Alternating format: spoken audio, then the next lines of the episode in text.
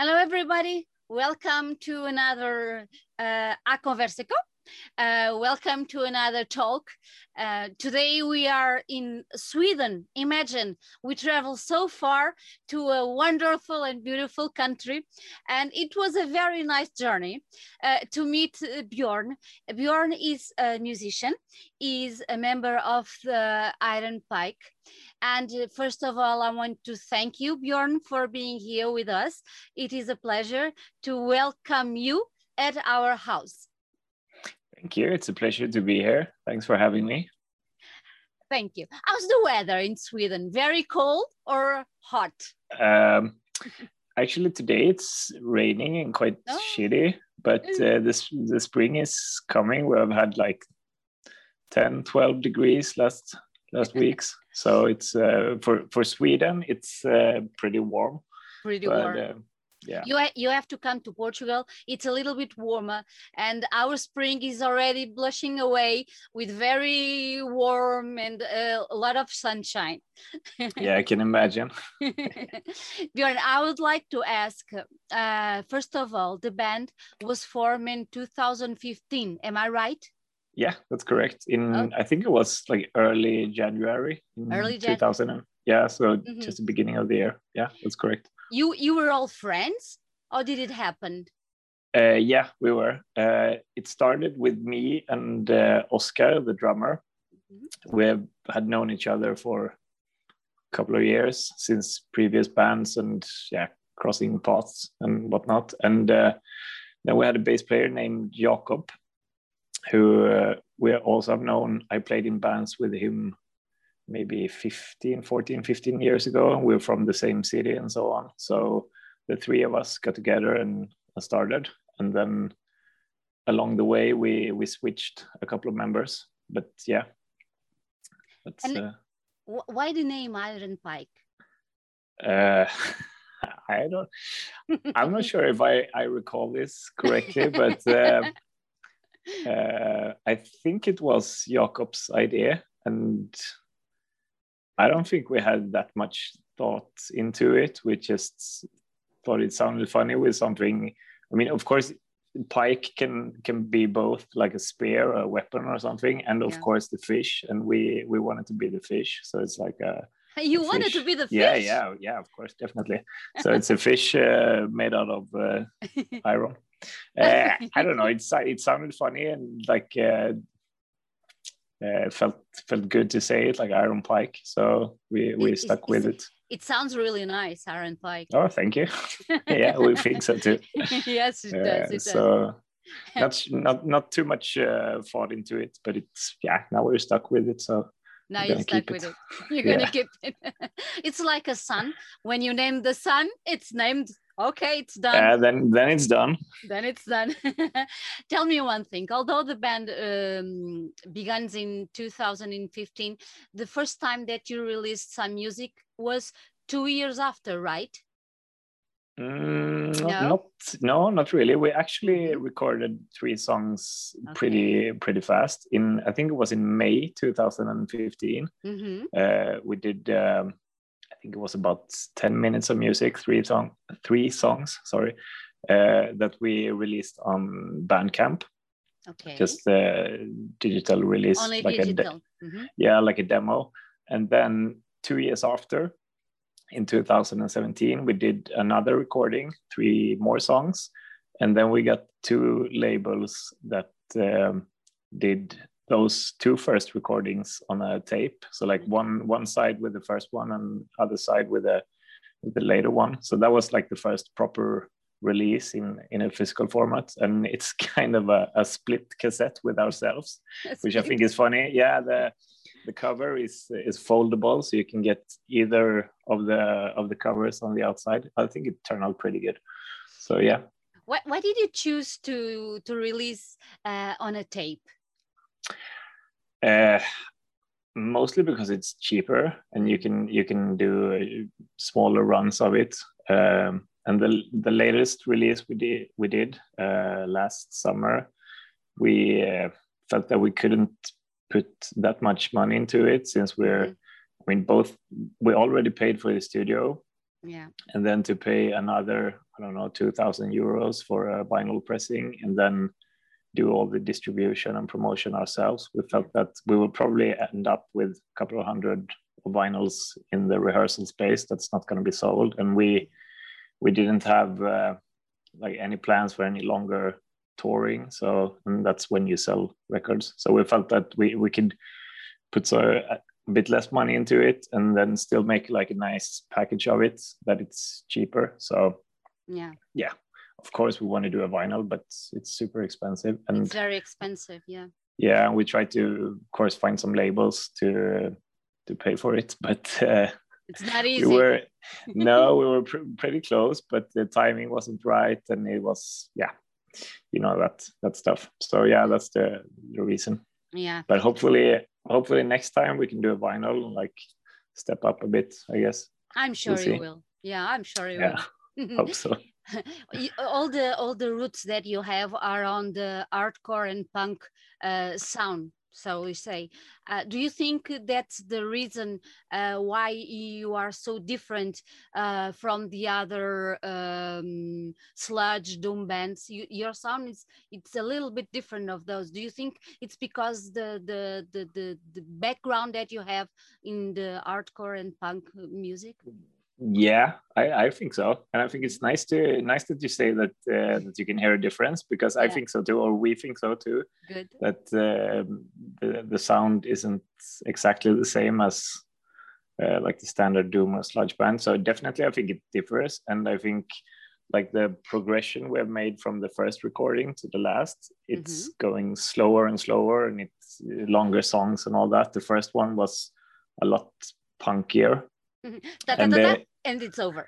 yeah, kind of like the four minute songs instead of mm. 10 minutes. Uh, and it's, it's quite funny because when we when we asked Oscar, the drummer, if he wanted to play in a slow band, if, if he wanted to do that, yeah. uh, he was like, "Yeah, I want to do it, but um, I never tried, never played slow before." And he, he has like for real, never tried. He he played in a grindcore band for the last 15 years, and he's only been doing that so he had, he had never tried extra really. extra fast extra fast yeah kind of um, so yeah i think it uh, it maybe shows in or i think it might differ in how we write songs mm-hmm. and what what comes out of it so mm-hmm. yeah mm-hmm. probably uh, regarding your your roots in hardcore and punk what are your main influences do you have do you still have many influences from that time from that genre of music yeah. and from those those persons which band do you still have in your heart as your favorite uh like lots of them i think most of us are still mostly listening to like at least hardcore yeah. rooted music and then all the branches out from it. But uh, speaking for myself, I think Annihilation Time uh, is one of the, the greatest of all time. Um, I think maybe oh, so many. There's a Swedish band called Martyr Död. Mm. That's uh, a lot of us are into. Uh, like the the bigger ones like trap them and converge of course have played a big part like discovering those as a teenager and then uh, listening to and seeing them a lot of times. And then of course lots of the faster like grindcore bands as well. But i think i mean there's so much good music so it's hard to pick a few. do, do, do, you do you see yourself uh, and the band uh, doing um, the opening for converge for example I mean, I, I don't think uh, we would uh, hesitate if anyone uh, asked us. And yeah. I think the I I actually like the kind of shows where you don't have like a couple of bands that sound exactly the same, same. that you have uh, a couple of bands that have a lot of things together, but musically they don't don't sound exactly the same. So I think that would hopefully turn out to be a pretty good show. it would be fun. It'd be fun. Yeah, I think yeah, so. definitely. We were actually booked. Um, of course, all the shows are canceled, but last summer we had a show booked with a grindcore band from, pretty sure they are from Singapore, called uh, Wormrot, um, which I think would have turned out pretty good. Yeah. But it was canceled. But yeah. Tell me one thing. You are the singer. Hmm? Mm, yeah, yeah. yeah. How do you, if I ask you, how do you characterize your your singing?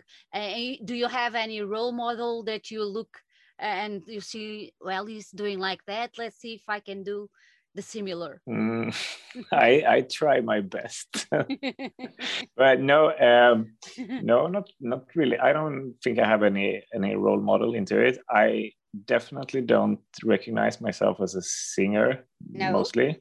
No, uh, I think I um, usually I play the bass in my other bands, and then in this band I started to play guitar and try to to sing or to scream because I thought it was fun to do more. I'd done some like backup vocals before, uh, and I mean I'm still struggling with it.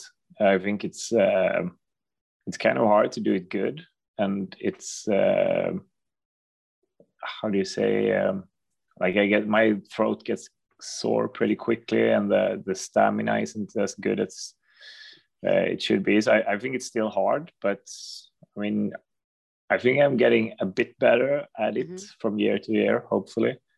But I have never thought about any role models. I uh, I never compared it really. I just try my best. Like but one it, of the mm. one of the uh, discoveries I did a couple of years ago was that when you scream, you don't have to do it 100% and almost faint all the time. You can take it down to like 70% and then uh, survive. Uh, that was a that was a big thing. Yeah because if you don't do that you you don't uh, stand up all the concert you're no, gonna fade no, in the middle. uh, yeah but and then um, Niklas who who's playing the the organ and the, yeah. the synthesizers he's doing quite a lot of vocals as well. He is actually like a singer for real. Uh, he has um, he sings in our other band and he has been singing in a like a crossover metal band called Atlas Losing Grip, mm-hmm, like mm-hmm. the real clean vocal singing thing. And he's been singing in tons of bands throughout the years. And he has like the perfect technique and the perfect uh, uh, like hearing, like picking all the notes and all that. So I I try my best, and he is there like nailing it all the time. but yeah. you you work as a duo. Yeah kind of. Kind of. You you you spoke about Nicholas. Nicholas became part of the band in 2019 right? Uh yeah i think 2019 or maybe like the end of 2018 yeah mm-hmm, that's correct. Mm-hmm. and uh, uh, do, do you think the um, did anything change in the sound of the band with uh, Niklas coming to the group yeah i think definitely we wanted we we recognize that we have like moved towards maybe like more dramatic maybe songs song yeah. structures more soundscapes less than like uh, just heavy riffs and then we discussed um, to maybe add uh, both me and oscar has been very into a band from sweden called abandon they don't play anymore but they they did this record where they have organ on almost every song. Mm-hmm.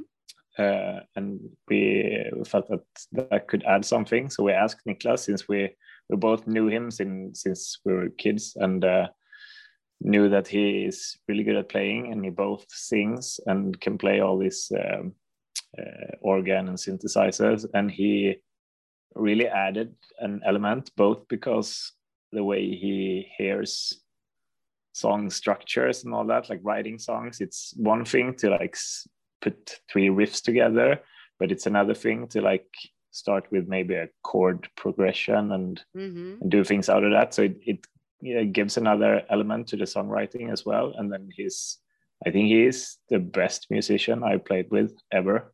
Like yeah. hands down the best. He's super talented. And of course a good friend as well. So i think he really added a lot and he quite quickly got into these uh, all these devices like the weird synthesizers and pedals mm-hmm. and noise machines and stuff so i think yeah it's uh, everything for the better everything except for, the... the space because he has shitloads of things and like separate tables and stuff but that's the hard part right yeah it's yeah. uh, it's heavy to travel with but yeah so it definitely added a lot to the sound i think. Mm-hmm, mm-hmm. Uh, in uh, to, to, i used to say 2020 last year. Uh, you you recorded let me say the, the name of the album be the discomfort. Yeah exactly. okay. And you recorded only on tape again because yeah. of the motive that we already that we already spoke before. Do you think with this album with this record you have already the iron pike sound. You are exactly where you want to be with the sound of the band. Uh, not exactly but i think this release was uh, i think if if there was a like a curve mm-hmm. uh, where we explored the sound and it turned out better every time i think this this made the curve like playing out a bit. I think this is the way we want to sound but we want to do it better of course but yeah i think this uh, this kind of kind of defined the the band's sound in a way then of mm-hmm. course we want to do things better and like explore new things but i think this is kind of the the core of it yeah mm-hmm. Mm-hmm. What did you intend to tell the world with this record? You criticize capitalism, not only capitalism on these lyrics. Uh, what what do you want to say to the world? What do you what what is the message that you want us to to know that you want to give us? Uh, I think if you if I should pick one topic, uh, I think it's the the capitalism definitely because that uh, that causes so so much damage to the world. I think so. That would be the the main. Then of course there are branches to that as well, but I think that is the the main topic uh, and how. Yeah, I can talk talk a lot about this, but uh, I think that is the main thing, uh, and the way like our time is divided between work and uh, free time and money wise and uh, uh, how much we pay for uh, for rents and uh, transport to uh, to work i mean everything is centered around creating value in a way that i think has some points but i think it's a too way much. yeah way too much so i think that would be the the main thing um, but yeah, we touched on the the, the male. Uh, uh, yeah, the the males, the fucking men, as well. Uh, it's not funny. I don't know why I'm laughing, no, but no. yeah, that is an issue Björn, as well. Tell, tell me one thing. Um, I was curious about the the subject: men, women, uh, equality uh, in Sweden. Uh, is it very different from I, I, suppose it is because when we talk about this subject here in Portugal, one of the countries that we give as, as an example, it's your country. Mm-hmm. Uh, yeah, more diverse, more equal between men and women. But living there, being Swedish, what do you think about that? Uh, I mean, I think we're making some progress all the time mm-hmm. uh, but it's it's far from mm-hmm. very far from perfect, of course. Yeah. And are so many so many different aspects of society that has to be like in check to to make this possible. But I mean, things are getting better, but it's also easy to to think that it's better than it is because the people mm. the people i I know that I surround ah, myself ah, okay. with are mostly of the same values and ideas, and then it's quite easy to get the, the get the idea that things are the way I think they are. But then, as soon as you step out of this bubble, you realize there are so many, so many shitheads. Yeah, yeah. everywhere. So I don't know. It's kind of hard to to answer, but I think it's. I mean, slowly getting better they're doing some progress on different areas all the time even if it's tiny steps then i think things are happening so it's very interesting to to have that opinion from you uh, you know we in portugal we have a very big problem with domestic violence Mm-hmm. Uh, every year, I don't know, dozens of women are killed by the husbands, the, the boyfriends, the companions. And it's a very, very critical uh, subject in Portugal. And with the pandemic situation, everything was worse because everybody yeah, was at yeah. home. And I was curious to know uh, how it was in Sweden because you don't have to stay at home. You don't have to stay because you, you the government act different uh, be, before the, the pandemic get worse uh, I'm, I'm, I don't know really if the pandemic affected that situation. Of course, it got worse, but I don't know if there's like statistics on it. But I, I'm guessing, as you say, when people stay home, those things get worse and are not. Uh, it's maybe harder to to reach out. So probably got worse. And these last couple of weeks, I think we had I'm guessing, but it was like three, four, or five women that got killed in uh, last. Yeah, it's it happens here as well. Yeah, it's an issue definitely. Wow. so yeah. no, no, it it happens. Maybe I don't know how how many in Portugal yeah. and how many in Sweden, of course. So I, I can't. Uh, yeah, every. I mean, each of them is is one too many, but it happens here as well. And now, when there were a couple of them uh, squeezed together in a short time time frame, it got quite blown up, like blown up, yeah. so something that the government has to do something about. But I think that is just because there were lots of protests and lots of uh, uh, lots of talking about it in in different channels. But I mean, it happens here. It's a problem all over the world. It's so strange. Yeah, yeah why, definitely. why, why? No? Yeah, yeah we don't have an answer for this but why education the way everybody educates educates their child uh, i don't know i don't know the way that yeah. society is structured uh, i have no idea but it's no very, it's yeah. it's a lot, lot of issues that has to be solved yeah. uh, definitely quickly and very quickly yeah from that album do you think the great the great deep is the the main song of the of the album or you don't agree with me? I agree. I think that turned out to be the like where we hit where we hit all the spots for. Uh, uh, I think that's the one uh, where we got everything together. Like mm-hmm. as you spoke about uh, earlier with like finding the sound with this album. Yeah. Mm-hmm. I think that song like has all the parts we we aim for.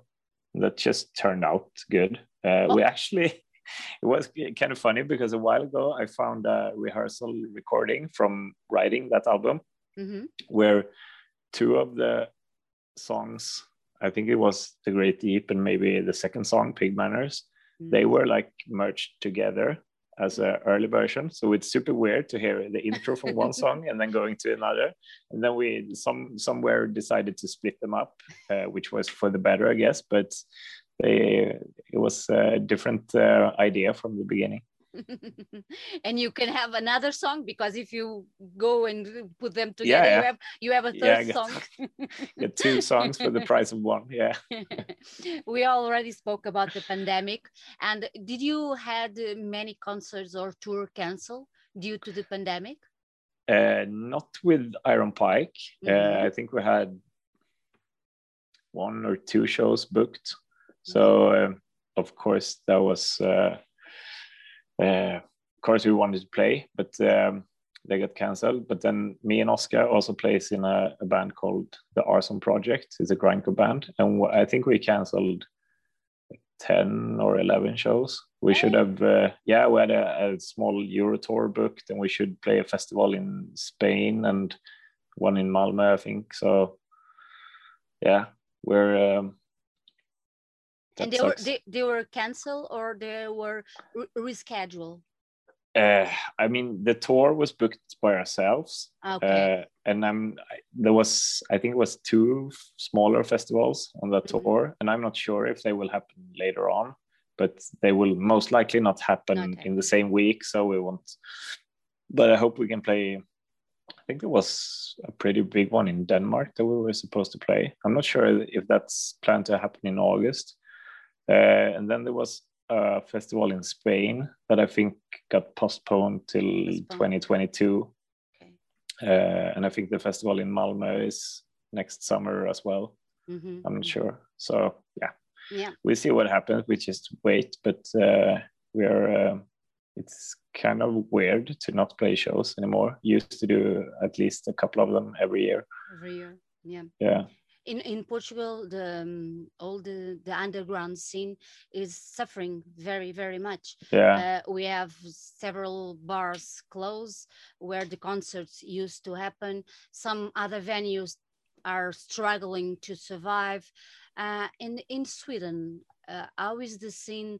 How is everything? Because you didn't have to close, uh, or how how it how it turned out to be there. Uh, I mean, most of the concert venues have been closed, okay. uh, except for a few of them have done like live streams and stuff a couple of times, but it's not the same as being open.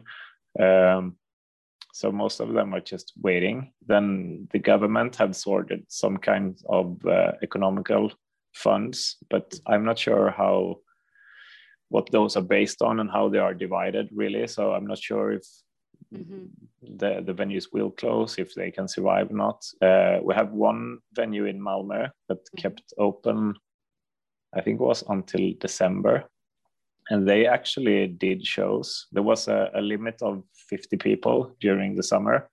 So they had shows in this huge warehouse with uh, tables spread out and then only 50 people and then a band playing, like only local bands from Malmö.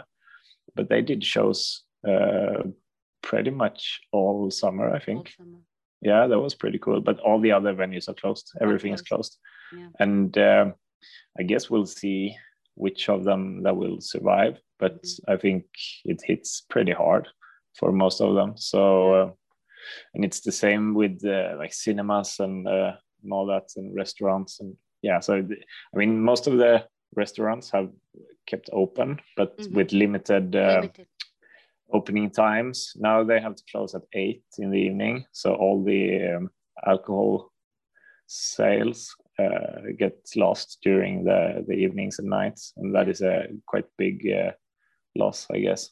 We are so, we are we are beginning to to reopen um, next Monday. Uh, some venues will reopen again uh, with some very small concerts, a few people, but let's see if it, if they survive. Let's hope. Yeah. So.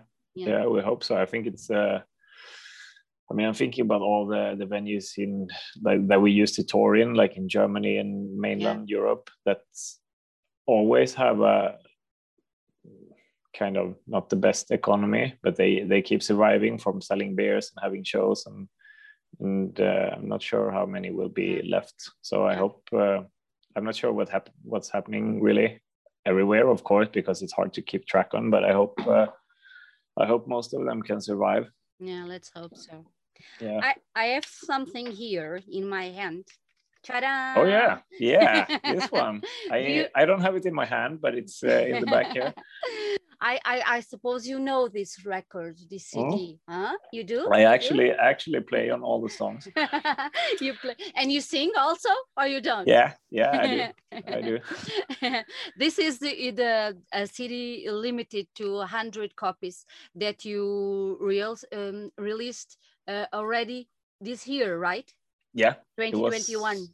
yeah, I think it was at the end of February. Mm -hmm. If I'm, yeah, yeah. Mm -hmm. What what made you do or release this record at this time? Uh, we actually it wasn't our fault. we uh, we released uh, the album last year, "Be the Discomfort," and um, yeah, like put it out on the internet on everywhere where we could could uh, think of, and then um, uh, Nuno. I think that's the pronunciation. Nuno. Nuno. Nuno. Oh, sorry. uh, he um, he contacted us and said that uh, he started uh, or was about to start a new label called Gruesome Records and asked if we wanted to do a CD. And um, the plan from the beginning was to do a CD release of only the album mm-hmm. uh, which was uh, like a good idea. We haven't done a CD, and it felt like, yeah, that would be nice. Of course, when someone asks, that would uh, that would be a good idea, of course. Uh, and they seem to be uh, like good people to work with.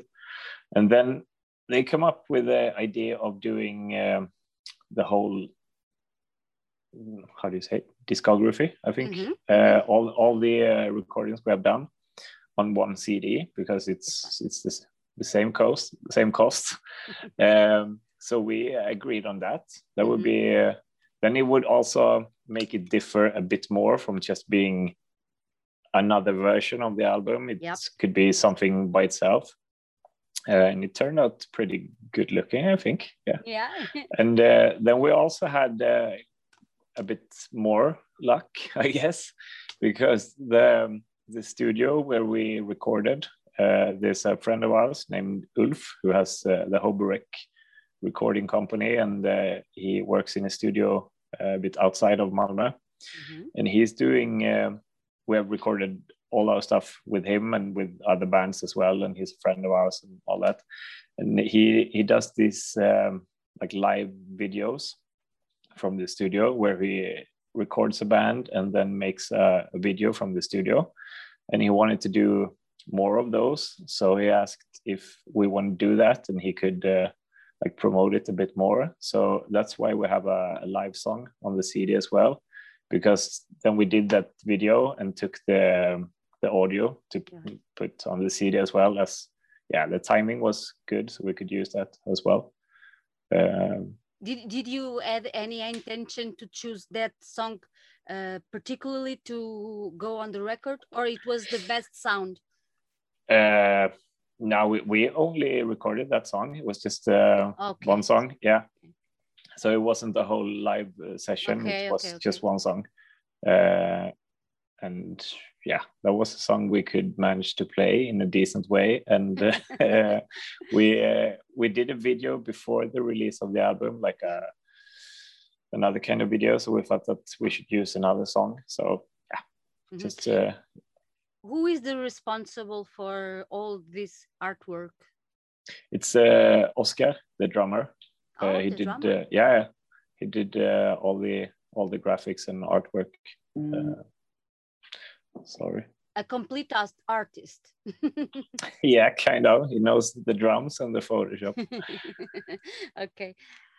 Tell me one thing. Uh, when this pandemic will end, I hope it will be very soon. Soon. Do you intend to come to Portugal? I hope we can come to Portugal. Uh, I would love to to come there and play. Um, the only issue is the distance, I guess because if if we're gonna drive there, we need I don't know seven shows on the way down and then seven back, and then it turns out a two week show. But uh, if we can uh, get someone to pay the flight tickets, we will gladly come for a weekend. Uh, so I, I hope we can. I hope we can. We haven't. I mean, we haven't been touring that much at all. We we just did uh, like one short tour in Europe, um, and we haven't yeah, everything is uh, it's just waiting now. So we'll see what happens in the future. But I hope so. But I actually got a plan to visit Portugal in October. Uh, like with outside of the band, there's a festival in in Porto called Amplifest, I think. Yeah. Uh, that we actually bought tickets to, uh, me ah, and my girlfriend, good. and um, hopefully we will get vaccinated and things get back to normal, so we can go there. Um, we haven't booked anything yet except for the tickets, but I hope we can go. We talked about going to, to Porto for a long time. And I've just been there briefly on another tour with another band uh, and really liked it. So, yeah, we'll see what happens. Let's hope everything will turn out okay because I think everybody's going to that festival because it's one of the best festivals in Portugal. Oh, yeah. hope to Are see you, you there. Well? I hope so. Let's see if this will go as planned. yeah, then we will have a beer. Yeah, of course. Bjorn, thank you so much for being here with us. I'll show again the CD. Everybody goes to the Bandcamp and buy the CD from yes. from Iron Pike. Thank you so much. I hope everything turns okay to you, to your family. Very health, uh, lucky, everything, everything that we all deserve and need right now. Thank you so yeah. much. Thanks a lot for having me. Thanks.